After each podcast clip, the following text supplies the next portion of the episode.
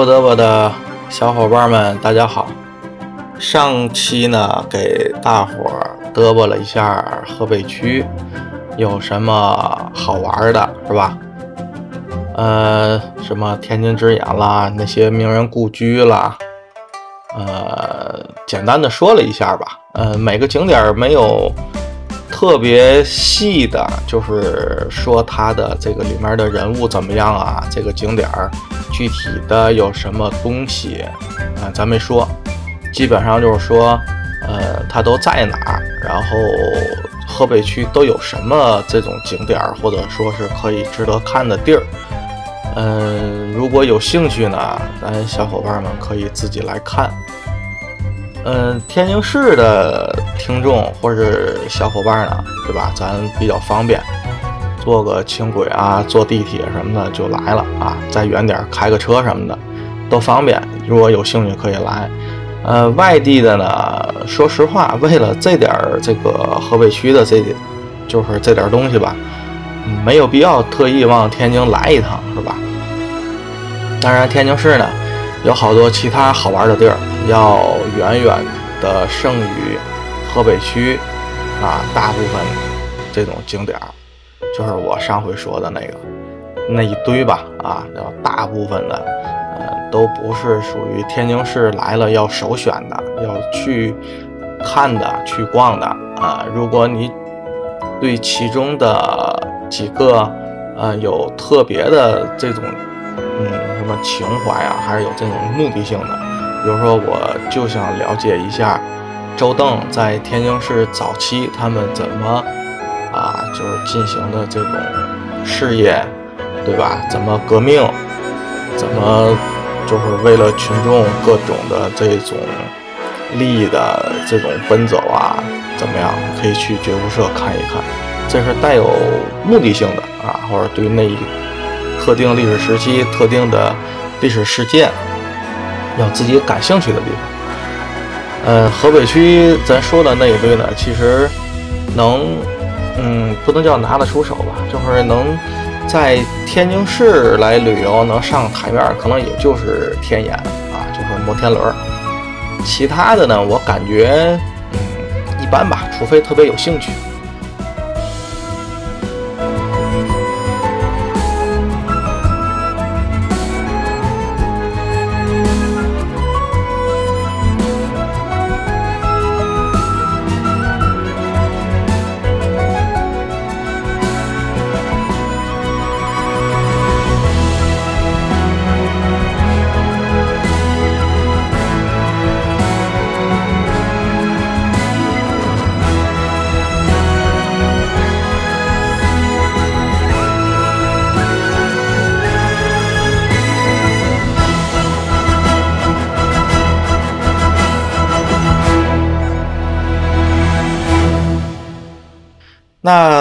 这期呢，想跟大伙儿说一下另外一个啊，天津市下属的这个呃行政区划，就是蓟县，现在叫蓟州了啊，一六年改的啊。呃，这个蓟州呢，怎么说呢？有一个说法嘛，北京的后花园是吧？哎，它是天津市的一个行政区划，但。它叫北京的后花园，你说这个有点意思哈。其实不只是北京的后花园，我想可能呃也是天津的后后花园啊。嗯，北京自己还有点山，对吧？比如说平谷那一块啊，八达岭那一块啊，都是燕山山脉嘛啊。北京的北方那一块，但是天津呢，怎么说呢？嗯，只有蓟县那边有点山了。啊，它别的地儿没有山，因为天津，呃，除了蓟县以外，就越来越靠南，靠东南这边，基本都是平原，然后就慢慢的到海边了。嗯，咱说一下蓟县呢，是因为每年的这个暑假期间，嗯，天津这边的基本上都是去那边。到蓟县，然后住农家院然后爬个山什么的。嗯，不同的人有不同的选择啊。比如说懒人，到那边就农家院一待啊，人家管吃管喝，对吧？管打扫屋子，管叠被，甚至卫生都不用那个农家院的这个他们做，对吧？我就给我来张桌子，我们一打麻将或者打会儿扑克牌，哎，就完了。就是在那儿怎么说呢？就是纯娱乐、纯休闲度假，哈啊，大门都不出，对吧？爬山嫌累啊，然后他就算。不去山里边，他只是在蓟县那些农家院啊什么的，呃，空气也好啊，也比市里的空气好，比这个换成四区的空气好。他农家院再怎么样吧，他也是在山的周围嘛。当然了，大部分人呢去那边的还是要爬个山的，爬个山啊。乍一想吧，山挺多，其实后来，呃。规划了一下线路啊，还有什么的，其实也就那几个山啊，比较出名的就那几个山。嗯，咱说说吧，说说一下啊，还是跟说河北区的景点一样。嗯，每个山呢就不给您详细说，比如比如说有什么具体的景色啦，什么各个小景点叫什么名儿啦啊，就不说，因为其实在我看来呢，都差不多。呃，毕竟天津这边的山呢也不高，也不雄伟，对吧？可是你要是说这种呃秀气啊、灵动啊，它也比不上南方的山，对吧？这其实就是后花园嘛，对吧？嗯，景色不是说非得多好，主要图的就是一个近方便，特别是在有疫情，对吧？各地疫情三三两两。啊，对吧？零星的在这种出来的情况下呢，可能去其他的省市呢，需要什么啊核酸啦、隔离啦这些东西。嗯，如果不出自己的本省市呢，可能多多少少要方便一点。咱说说它的景点都有什么可以玩的地儿？有那种特别我觉得值得说的呢，给大伙儿。啊，说一下这个景点它的什么特色啦、特点什么的，没有什么的，咱就几句话就带过。嗯，下了高速，对吧？到蓟县走什么京蓟高速，什么这个蓟高速、那个蓟高速的，还有一个从平谷过去的，北京平谷过去的高速。下了高速呢，其实就是蓟县的主城区。呃，它的主城区的中心呢，有一个类似于鼓楼，就是咱各个城市都有鼓楼区，对吧？呃，老城区的最中心有一个鼓楼，然后会有城墙。当然了，有好多城市城墙都被拆了，比如天津市的主城区是吧？我们叫老城里，城墙就没了啊，城墙拆了之后变成四条马路啊，东南西北四条马路。呃，蓟州呢也有个鼓楼，有个鼓楼呢，然后周边呢有一点古街，呃，怎么说呢？后来盖的吧，为了旅游啊，后来盖了点古香古色的现代的这种建筑。呃，四个方向呢有四个大牌楼啊，这个它都写的是这个渔阳古城，因为蓟州啊，它古名叫渔阳。啊，三点水一个鱼，太阳的阳，古渔阳。蓟州区呢，咱带一嘴啊，蓟州区啊，比天津市的历史可老得多。天津市一四零四年建卫吧，对吧？朱棣建卫，才有的天津市。但蓟州可不是，蓟州那从很老很老很老前就有了，对吧？最起码燕燕云十六州啊，就有冀州，对吧？戚继光啊，明朝戚戚继光啊，也在这儿驻防过。当然，戚继光在这驻防的时候，天津卫早就有了啊。戚继光是明，呃，算后期了吧，中晚期的这种将领。呃，再往前，比如说战国啊，对吧？这个燕国。就在这儿啊，就有蓟州区，这是蓟县的蓟啊，不是河北省的那个蓟。嗯，春秋战国时这儿已经就都有了，再后来的什么唐啊、宋啊、汉啦啊，都有资料可查这些东西都可以查得到的。他一会儿划到了冀州，一会儿比如划到了什么这个州那个州的，然后古名叫什么我也记不住啊，因为我也就是比较关心一下河河北区是吧？呃，冀州呢这些东西肯定是有。那，有一个怎么个说法呢？就是说河北区那点地儿啊，它在春秋战国的时候它也有，不是说它没有，它是一片汪洋大海，或者说是百里无人烟，它也不是。只不过它没有正式的自己建成区，我是这个意思，就是冀州区啊，蓟县的这个蓟啊，冀州区它的这个建成区，它是在春秋建国它就有了。大家当然那个时候那个时候它有可能是叫另外的名字，而河北区这块地儿，它当时是没有自己的一个行政的一个名字，它是属于其他的区啊，是这个意思。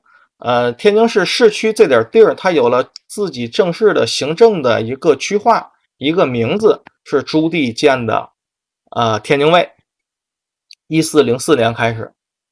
呃，冀州区呢，最，嗯，怎么说呢？就是近代吧，它还不属于天津市了，它其实是从近代划到了天津市，啊。行，这个行政区划呢，一说下来呢，比较复杂啊，牵扯也比较多。我呢，说实话也不是特别特别的清楚到这个细枝末节这种东西，所以给大伙儿就不细说了。呃，百度百科搜一下冀州区或者是蓟县，里面有很详细的东西。我呢也不搜了，也不给大伙念了，没有什么意义啊。这种东西对历史感兴趣的去看一下。咱还是说咱的主题啊，咱说玩儿对吧？咱说旅游。到了这个，呃，冀州的生活区，对吧？下了高速，往右一拐，到了冀州生活区。生活区咔奔鼓楼这一去啊，找个地儿一停车，你这最起码就有一个最有名的一个地儿了，什么地儿呢？独乐寺。这个独乐寺，呃，可是，哎呀，说有名，可能有好多人可能也没听过，是吧？啊。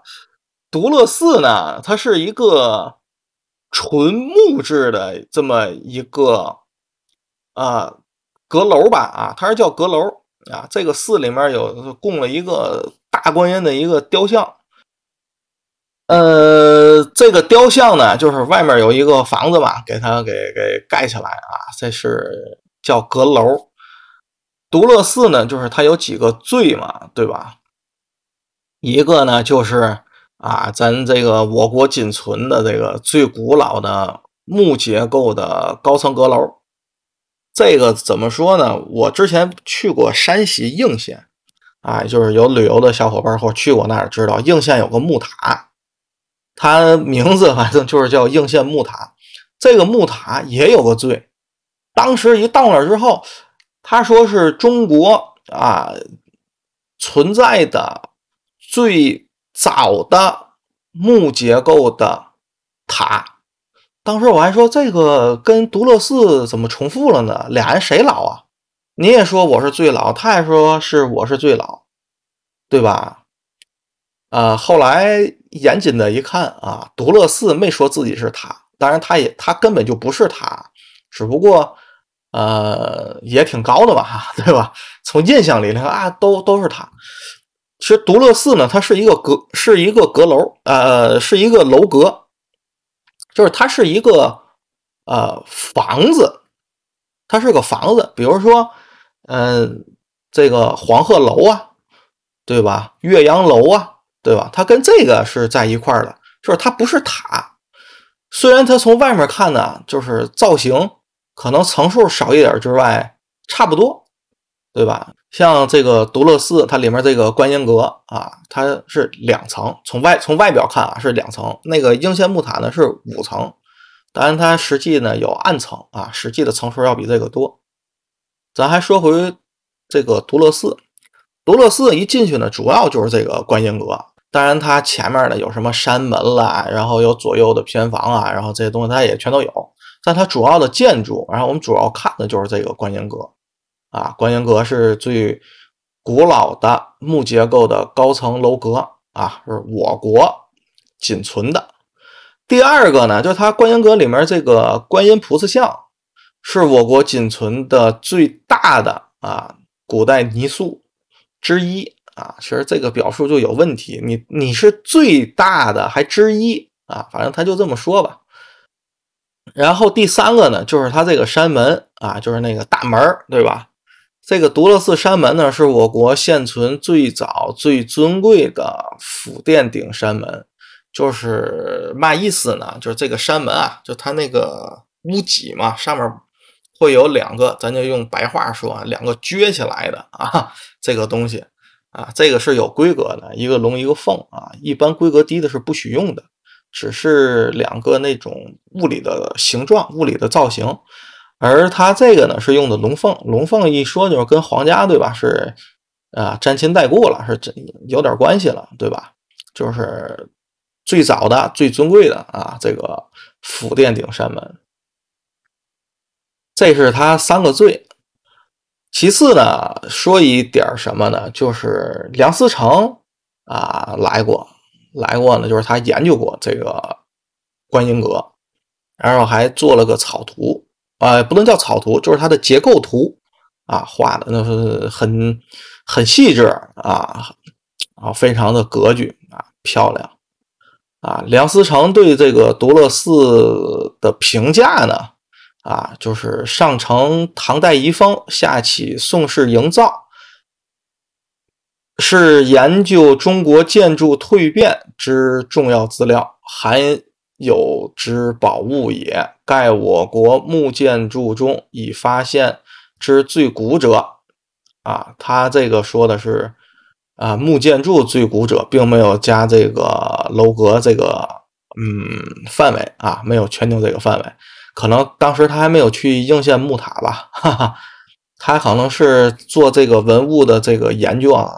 第一个可能来的就是独乐寺，这是独乐寺的几个最啊，包括梁思成对他的评价呀什么的。呃，关于独乐寺呢，还想多说几个啊，咱这个引起点儿咱小伙伴们的兴趣啊。主要的呢，想说它两块匾啊，一个呢就是一进门啊，就是这个山门悬挂的多乐寺这个招牌，这个招牌啊啊。据传啊，这是这个是传，因为它上面没有落款。据传呢，是严嵩写的啊，就是明代的那个啊，咱是叫唐官还是叫奸臣呐？严嵩写的，但是没有落款。怎么说呢？严嵩就是奸臣也好啊，还是怎么样也好，但是在书法界好像挺受推崇的，说他的书法特别好。再搭一句题外的啊啊，跟这没有关系的。就是北京那个有个咸菜叫六必居啊，北京特色是吧？倍儿有名的那个咸菜，六必居的招牌啊啊，好像是说据传也是严嵩写的。呃，进了山门啊，那山门里就是咱佛教啊一般的这种布局，什么哼哈二将啊嘛的。过了山门呢，就是观音阁。啊，咱刚才说了啊，外表看是两层，其实呢中间有个小暗层啊，实际上呢是三层。这个咱要说的这个第二块这个匾，就是观音阁的匾，它的第二层就是最高那一层啊，是“观音之阁”四个字儿，然后在那个“阁”下面，这个“阁”字下面有两个小字儿。如果你眼神好呢，一看写的是什么呢？是太白。哎，这就是咱说的“观音之阁”的这这个匾啊，这几个字儿就是李白写的啊。太白就是李白，您没有猜错，是李白写的。那咱就说了，刚才不是说这是辽代建的吗？怎么是李白写的鹅？呃，这个就是这个建筑是辽代建的，但是这个寺。是从唐代就有的，它当时叫大佛寺啊，这是从唐代就有的。现在面前的这个观音阁这个建筑是辽代建的啊，也就是说，这个观音之阁呢，可能是李白写完之后一直传下来的啊，然后到了辽代给这个寺又修了一个大规模的啊，这个观音阁或者重新修了一下啊，怎怎么样了？这个历史上的事儿就不好说了。呃，还有一个呢是观音阁，就是一层啊，进门挂了一个匾，叫“具足元成”四个字儿啊，“具足元成”，呃，是咸丰皇帝写的啊。说完这几块匾额啊，咱就说说这个观音，咱就说说这个观音阁里的观音像。观音像呢？十六米啊，略微的前倾，是七度角，是几度角？就是人们在跪拜的时候，抬头能看见观音的呃面貌。呃，当时我去的时候，一进去当然不能拍照啊。这个我反正个人习惯吧，也是这个佛教的这种要求啊，就是不给佛像拍照，不管是佛呀还是菩萨什么的，不给他们拍照。嗯，网但是网上有很多照片是吧？嗯，观音呢，反正怎么说呢？因为太高大了吧，啊，比较的威严啊，一进去之后给人呢有一种这种震慑感吧，啊，让你非常的啊，就是有一点那种敬畏之心啊，也不敢大声说话什么的。嗯，至于他的艺术啊，这种。价值，它的这种文物价值，说实话，我也不太懂啊，就是直观的感受啊，比较有气势，比较威严，然后知道它是最大的古代的泥塑，哈哈哈。观音阁就这么多啊，就这么多。出了观音阁，往南走，这个景点呢？很少人提及，不是那么的火，是白塔寺啊。这个在地图上呢，它叫蓟县白塔。这个白塔呢，就是呃，有一种说法吧，说是观音阁里面那个观音啊，两个眼睛注视的方向就是这个白塔。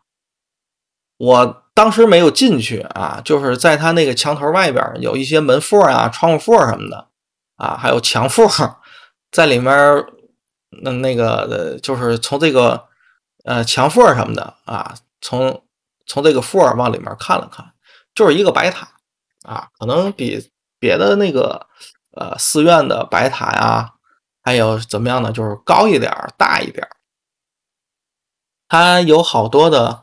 这种雕刻就是塔身上有好多的雕刻啊，后来也是看一些介绍什么的，好像说是很有研究价值，就是展示了古代的那种什么娱乐呀、佛教的一些活动啊，还有仪式啊，啊，有一些这种资料，对吧？就是它是雕刻出来了，就当时是什么样子的啊？这些仪式和活动什么样子的啊？它是一种资料。嗯，我想我进去了，我也看不懂。啊，对佛教的了解没有那么深，没有那么多。然后据他自己的这个介绍呢，啊，是我国七大白塔之一。至于那六大白塔呢，我也说不出来，可能网上搜搜呢会有。啊，嗯，建筑的风格呢，介绍呢说是中国古代建筑与印度这个造塔的这个呃形式吧，啊。结构啊，是一个结合的一个经典之作啊，其他的嗯就没有什么了。呃，既然说到了这个寺院啊、佛教啊什么的，咱就呃顺带的也说一个蓟县的，就是另外一个呃寺院吧，它是在盘山里边的，有个千象寺。千象寺呢，它主要是石刻。嗯，这个石刻呢，就是和什么，呃，那些石窟，龙门石窟、敦煌啊，什么云冈，呃，一个意思。当然，规模跟人家完全比不了啊。什么佛像的大小啊、数量啊，跟比不了。包括这种，呃，历史研究价值啊、出名的程度什么的，完全比不了。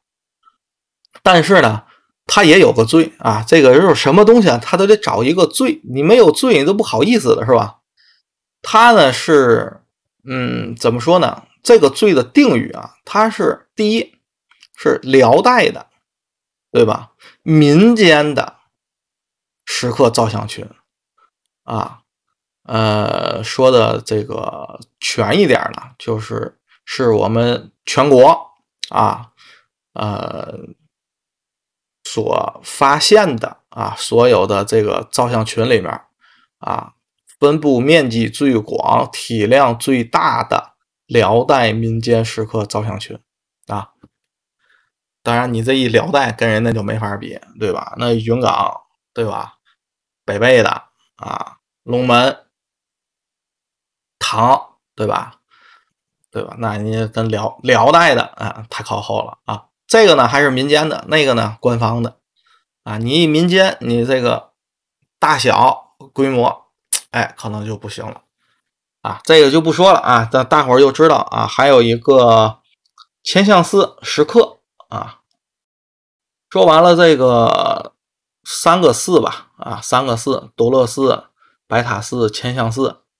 啊，咱就说山，蓟县主要就是山，最有名的盘山啊，乾隆来过，对吧？下江南就从这儿过，上盘山，哎，转一圈歇两天，啊，一发现盘山，哎，可以，挺好看，对吧？风景宜人，气候。也比较的舒服，说了句话：“早日有盘山，何必下江南？”嗨，依我看，怎么能跟江南比？那比不了。盘山呢，在我看来呢，其实就是一个风景挺一般的山啊，不止盘山啊，嗯，我觉得蓟县的山呢，啊，都是风景挺一般的山，没有什么呃独有的特点，也不是特别的高啊。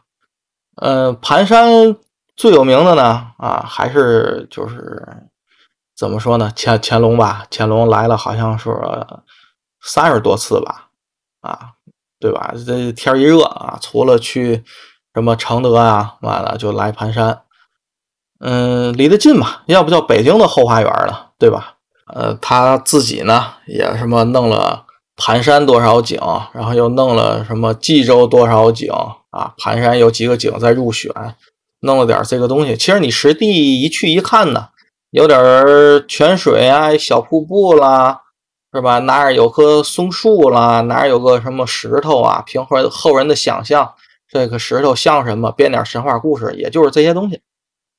呃，最高峰挂月峰啊，其实也不高。爬山就是像我这种体力不好、爬不动的，两个小时。三个小时用不了，可能就下来了啊！盘山，嗯，咱都简短截说，对吧？咱不说太具体的，有兴趣的啊，去玩一下。呃，九山顶啊，另外一个山，九山顶。九山顶呢是天津市的最高点啊。九山顶这个景区，你爬到头，你就站在了天津市的最高点。如果你站在这个最高峰上面的时候了，啊，你在这些人里头，就最高峰上的这些人里头，你是个子最高的，哎，那恭喜你了，你就是当时的天津市的最高点啊，你的头顶，对吧？你的天灵盖啊，就是天津市的最高点。当然，如果这个在 顶峰上的人有比你高的，你就不是了，他是啊，你就等他下去。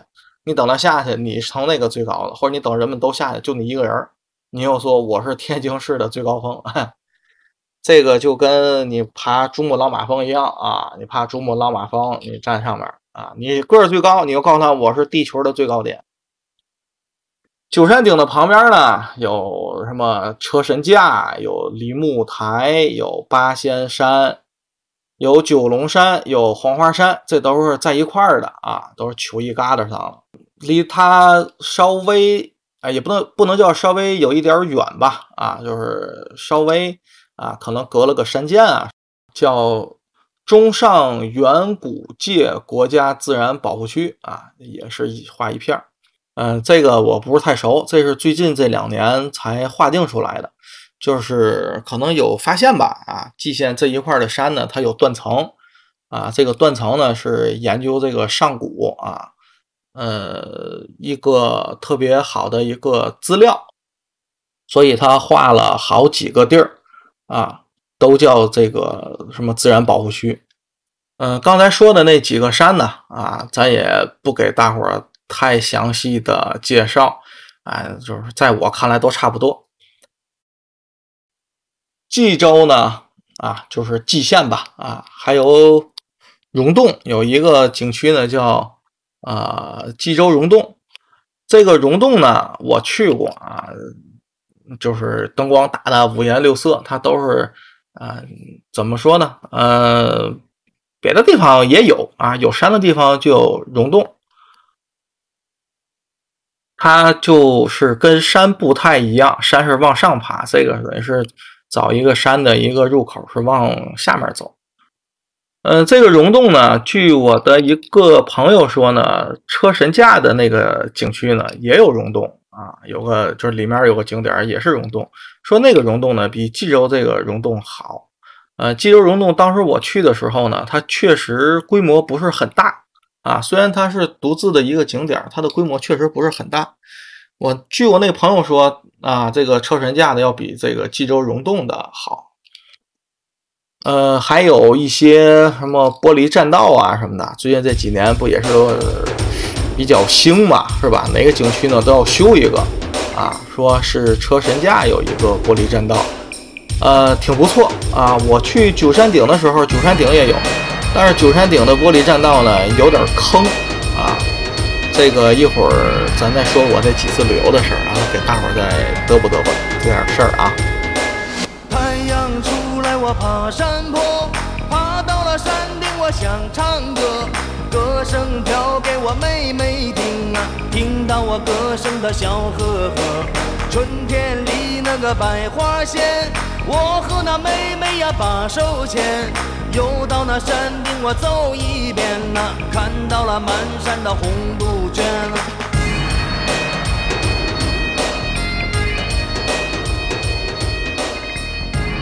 其他的啊，冀州，嗯，那怎么说呢？可以玩的地儿吧？啊，咱再说几个啊，可能就都是比较小众的。去盘山的这个路上。可能都是怎么说呢？啊，没有什么兴趣的啊，呃，知道的人可能也不是特别的多。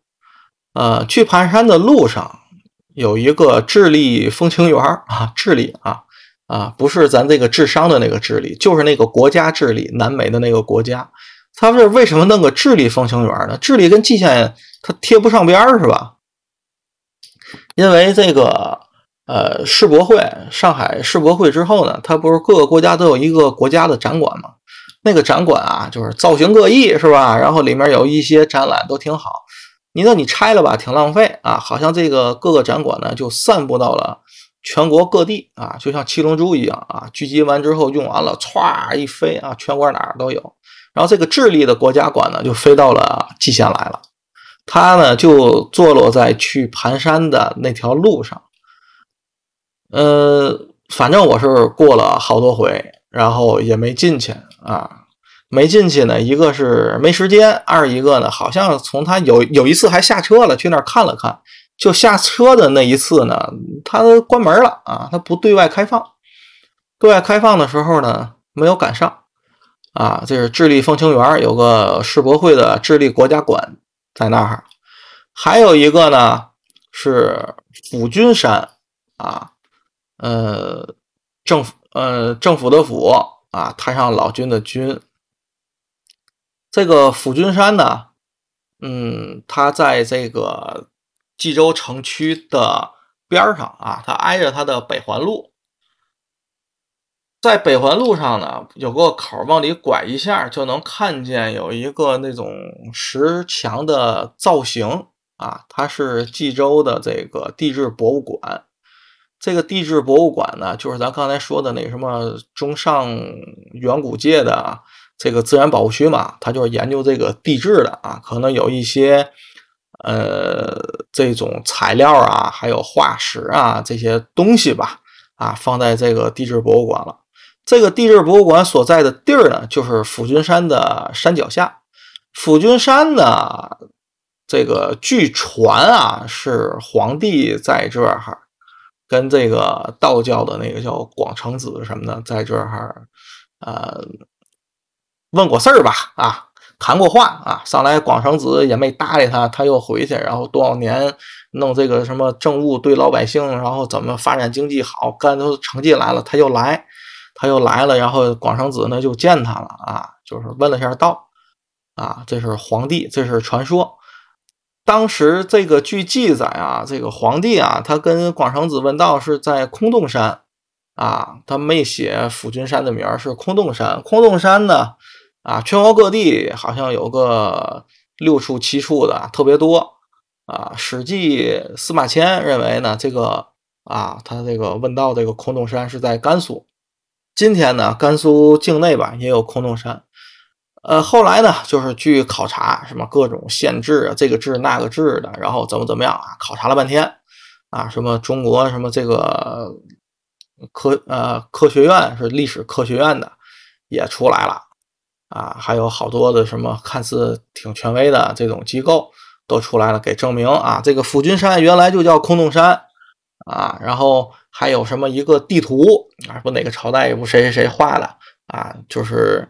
标出来了，这个广成殿就是广成子啊修修修道的那个地儿吧？啊，他上班的地儿啊。这个广成殿在这个空洞山的什么位置特别的精确啊？怎么说呢？每个地儿都说自己的有考据吧，有什么来源啊？有什么的？就咱说是当个乐也好啊，还是当个嘛也好呢？你就是就是记着点呗，对吧？谁不谁不想往自己脸上贴贴金呢？对吧？啊，天津市，咱以后咱要是说到河西，对吧？有一个地儿，它叫钱塘庄，啊，那据一考察，据一传什么的，那是哪吒闹海的地儿。然后还有别的地儿也有说的了，我忘了是哪儿了，也说哪吒闹海是在我们这儿，那个地儿是在中国的内陆，对不对？你离海八丈远，对吧？当然他可以说我在多少多少什么。啊，年前一呃上亿年前也好，上千万年前也好，我那儿就是海，是海退退的才有了大陆，怎么样？嗯，你就说呗，对不对？你要是嗯不要脸了，那 啊那也别人也没有办法。然后再说一个什么地儿呢？就是啊毛家峪啊，这个毛家峪啊是长寿度假村。啊，蓟县呢，就是有这个特点。你除了这出了这个主城区，到了周边的这个村啊，其实它都在山里，因为它本身就是个山区。只有主城区那点地儿，好像类似于是平原，但是它的海拔也很高了。它不像天津市市区海拔这么低，它就是有一块平地儿吧，咱不能叫平原。它主城区是块平地儿啊。你除了主城区之外，你到哪儿，它都是山里边。这个毛家峪长寿度假村啊，就是它也在山里面。当时呢，就是说这村子嘛，三面环山，也没有路，特别的穷啊。有个外号叫光棍村好像不有多少户，四十多户是二十多户啊，都是光棍啊，娶不上媳妇儿，没人乐意嫁这来，太穷了。后来呢，就是这个村出了一个人，然后自己呢做买卖，在别在别的地方啊做买卖，开工厂赚大钱了。然后又让这个人啊，就是说不行，回来你给我们当书记吧，你带我们发家致富吧。这个人把自己的厂房都卖了啊，卖了之后就是弄了笔现金，回到村里拉了点这个村民，说有钱的出钱，有力的出力啊。然后修马路、通路，通路之后呢，就是干农家院，搞旅游开发。那个时候，蓟县还。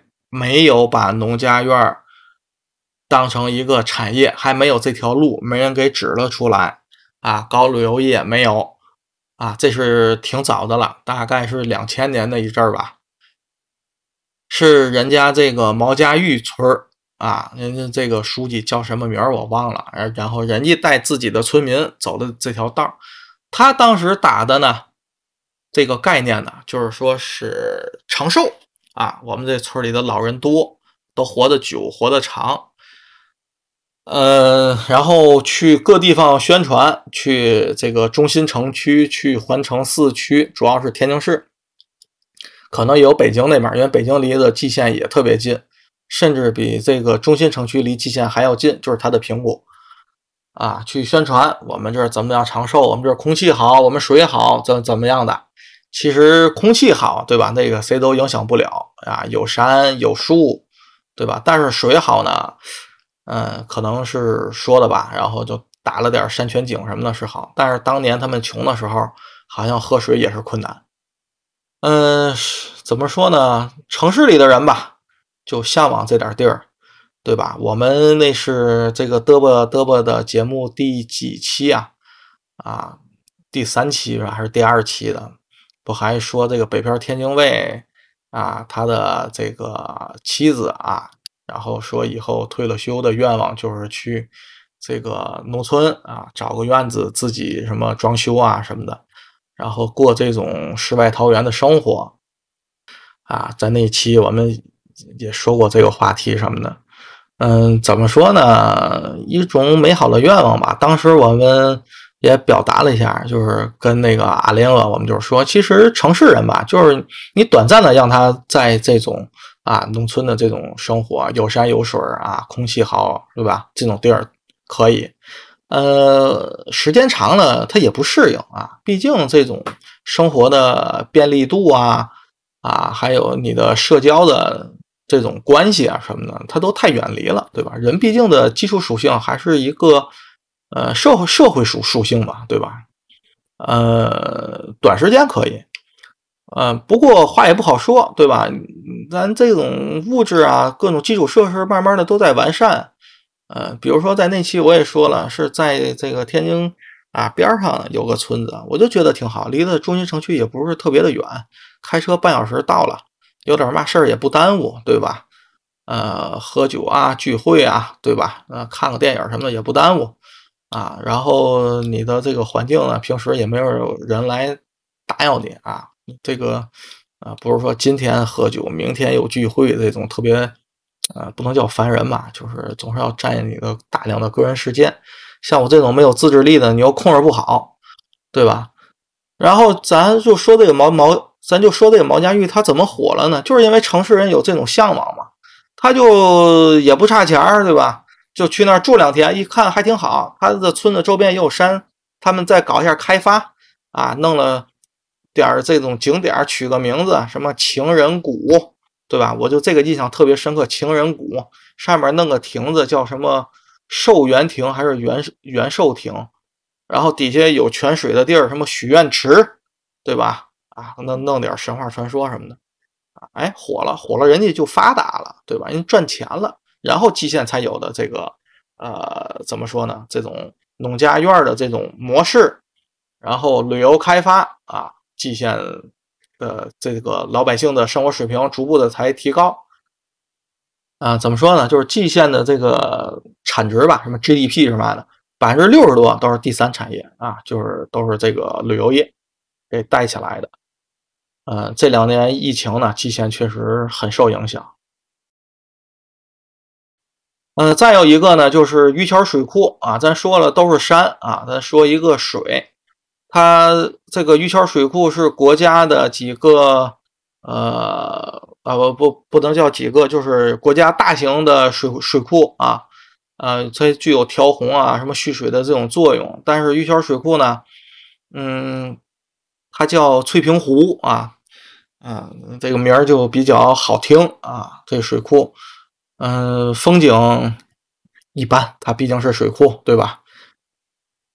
嗯，再说一个外边点的吧，它不算蓟县的景区，这个一定要区分好，因为有时候一说去蓟县，去清清东陵，去清东陵，但是清东陵不算蓟县的，清东陵是遵化的。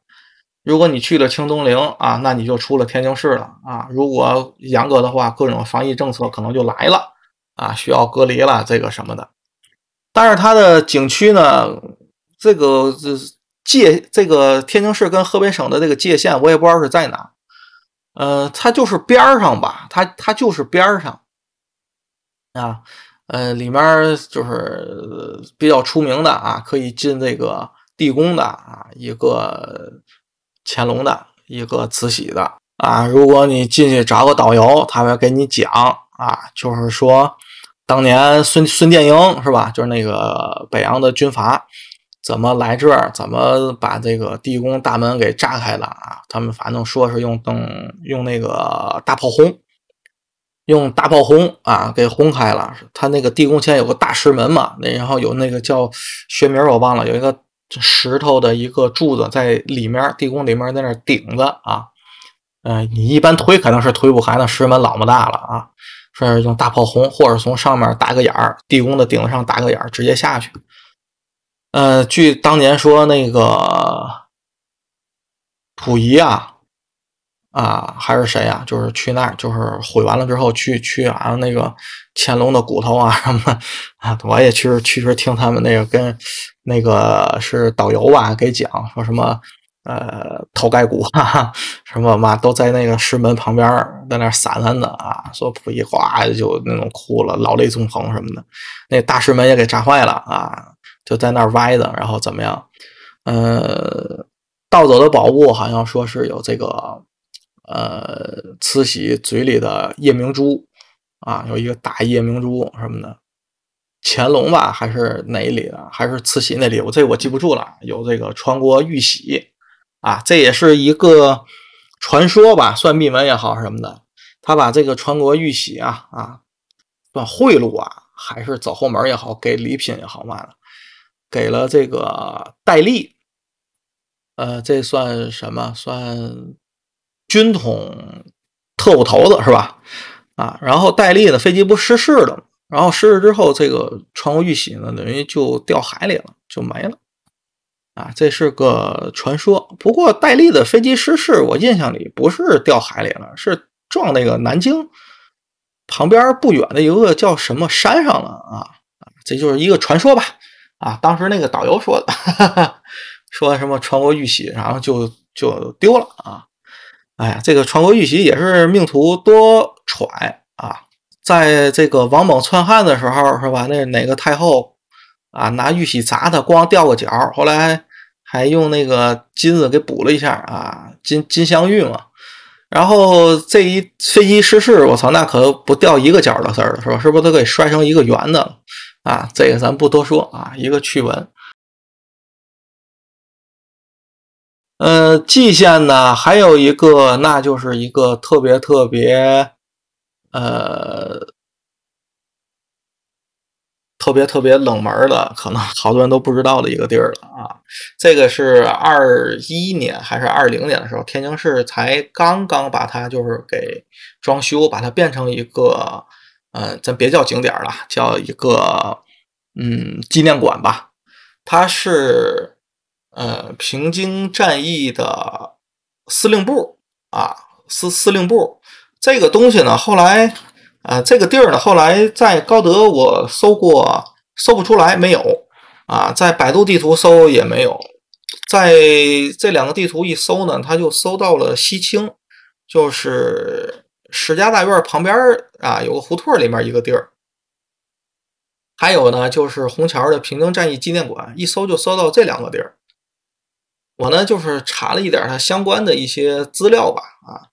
呃，大部分都是网上的一些，呃，这种啊科普文章啊，还是一些回忆历史的一些文章也好什么的。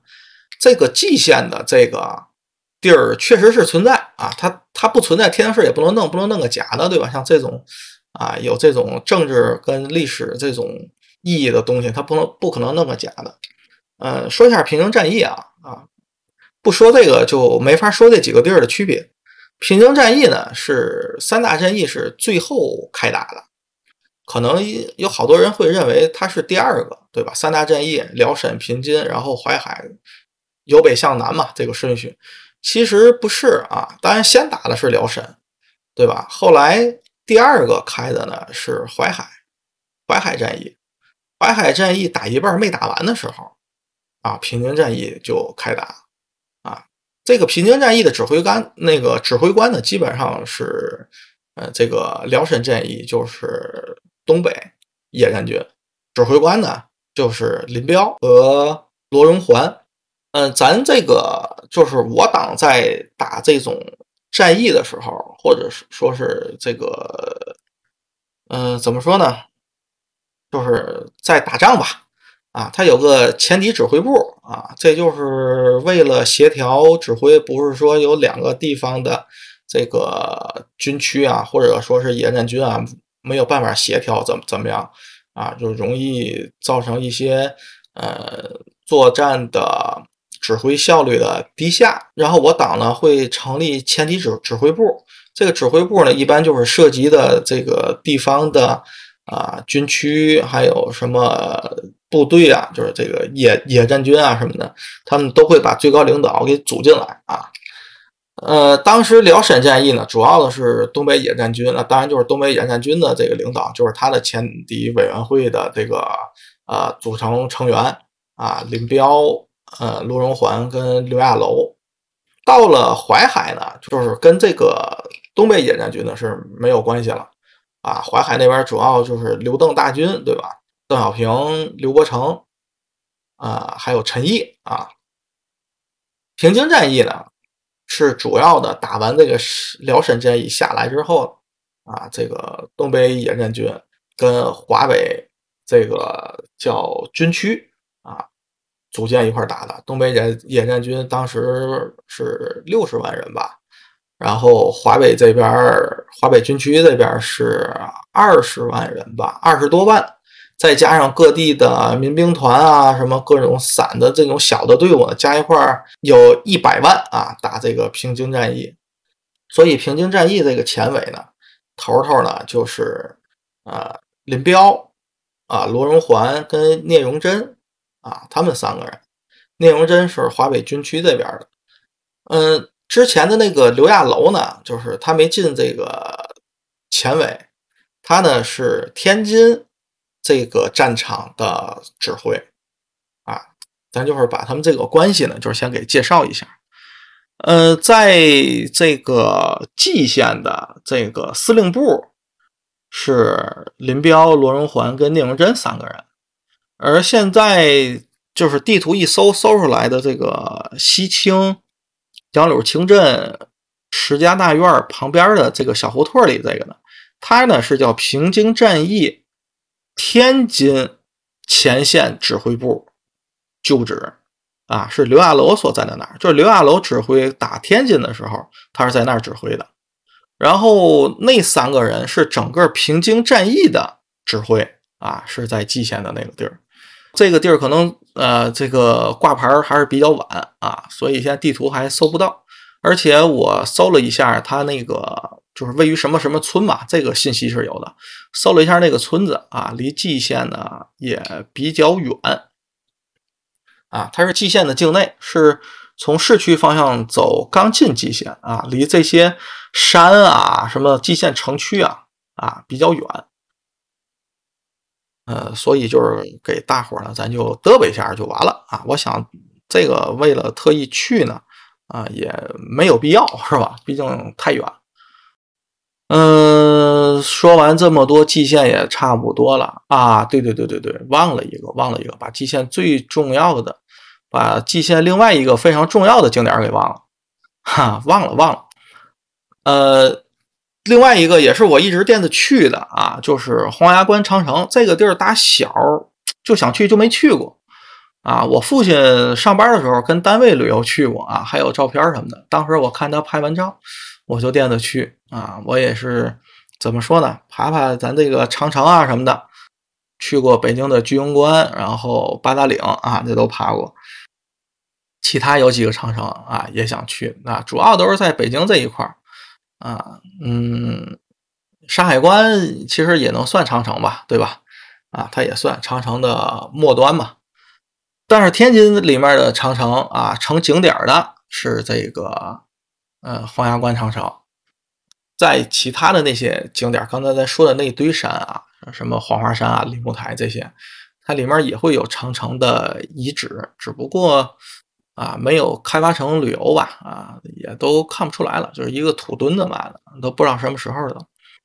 啊，黄崖关长城是这个国家四 A 级景区啊，什么天津市的什么爱国主义教育基地啊，什么各种什么教育基基地什么的。啊，刚才咱说了一个这个戚继光，对吧？啊，在蓟县啊，他驻驻过兵，对吧？就是蓟镇总兵，是吧？然后这个黄崖关呢，啊，就是戚继光在的时候又重新的啊设计，然后重新的建造啊，就是相当于是大修了吧。它的底子当然不可能从根上动啊，啊，就是重新给弄了一下啊。反正呃，怎么说呢，也有各种的什么景色呀。什么取个名字呀？什么怎么怎么样？也是能说来好多的事儿。然后咱不细说，因为我也没去过啊。呃，有兴趣的吧？啊，大伙儿去去啊！我每年反正都要去一趟蓟县啊，爬爬不一样的山。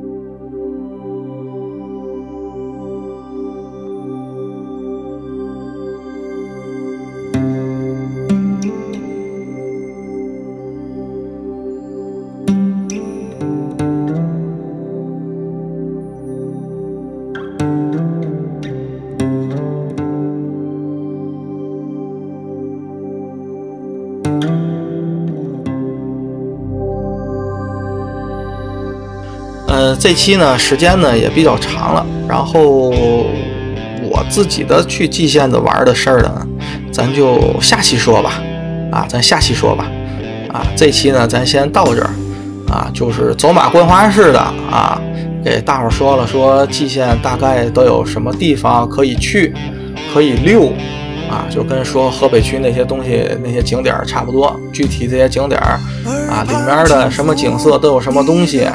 咱不细说啊，一个，呃，就是给大伙儿都说了，也没有嘛这种你想去的这种冲动了。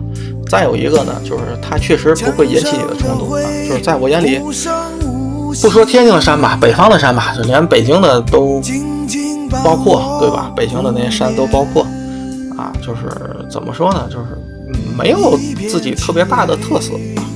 也不是最雄伟的，也不是那种最显要的，也不是最秀气的，也不是最灵动的，植被呢也覆盖也不是那么多，对不对？啊，反正就是啊后花园性质吧，离得近啊啊避个暑啊休闲一下三五天啊，也就这意思啊。嗯，来天津呢啊，哈 哈我觉得时间富裕啊，去转转啊也挺好，对吧？毕竟来了嘛。对吧？时间不富裕啊，那就市里转一些天津市真的是自己最有特色的东西啊。最有特色的呢，咱以后找时间啊，给大伙儿再说说啊。然后咱下一期呢，还是说说这个我去蓟县玩的一些事儿。好啊，咱今天呢就到这里啊，再见。如何承受此情如？梦，汗水，悠长轮回，不过一转身破碎，轻轻一点缀，一切都随风而飞。